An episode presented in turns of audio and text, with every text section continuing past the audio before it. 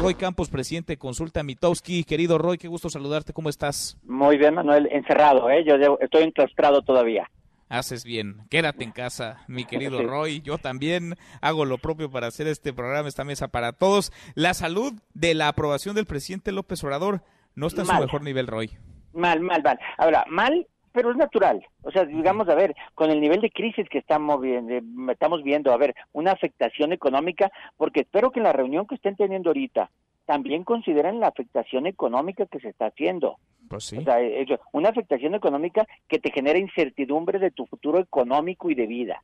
Una afectación de salud que te, que te da cierta certeza de que el país no va a aguantar y de que tu salud está en riesgo y luego un presidente que de alguna manera da, da, una comunicación encontrada de que por un lado el gobierno te dice quédate y luego por otro lado él te dice no hay tanta bronca, quédate pero no tanto, sí te genera cierta incertidumbre. El caso es que él ya lleva más de cinco semanas bajando, empezó hace dos semanas, hablábamos del, del feminismo, hablábamos de otros temas, pero en las últimas tres, desde el 11 de marzo prácticamente, todo ha sido coronavirus y todo le ha golpeado.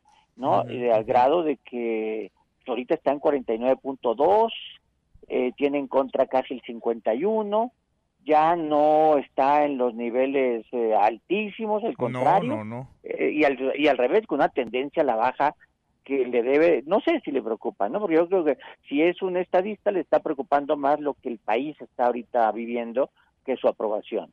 Sin duda, sin duda. Ahora, dejó de dictar él ya la agenda es la realidad, ¿no? Quien lo hace, la que se impone, pero es la primera vez, Roy, vaya, en los últimos días es la primera ocasión desde que comenzó el gobierno, el sexenio, en que está por debajo del 50% de aprobación. Un presidente que es muy popular, ¿no? Y que llegó con una enorme ola de expectativa y de aprobación.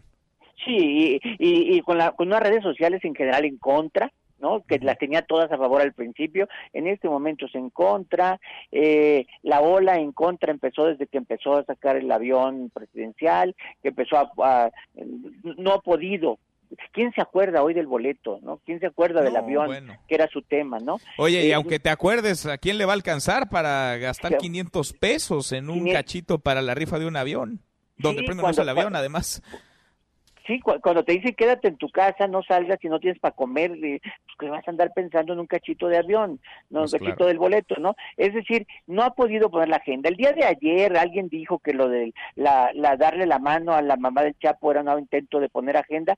Yo creo que no, o sea, él no planeó eso, pues, o sea, él decidió sí saludarla, pero no es un asunto de poner agenda, ¿no? O sea, eh, es muy difícil vencer a la agenda del coronavirus y del desastre económico. Imagínate a los hoteleros, a los, maleteros, taxistas en Cancún, con una ocupación de 12% este fin de semana, que estén pensando en darle la en, que le dio la mano a la mamá del Chapo.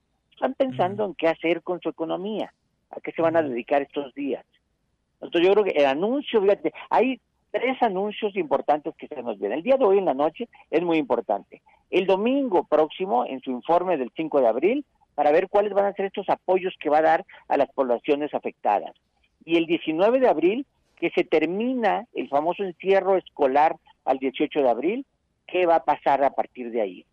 O sea, son tres anuncios que se nos vienen en estos de abril.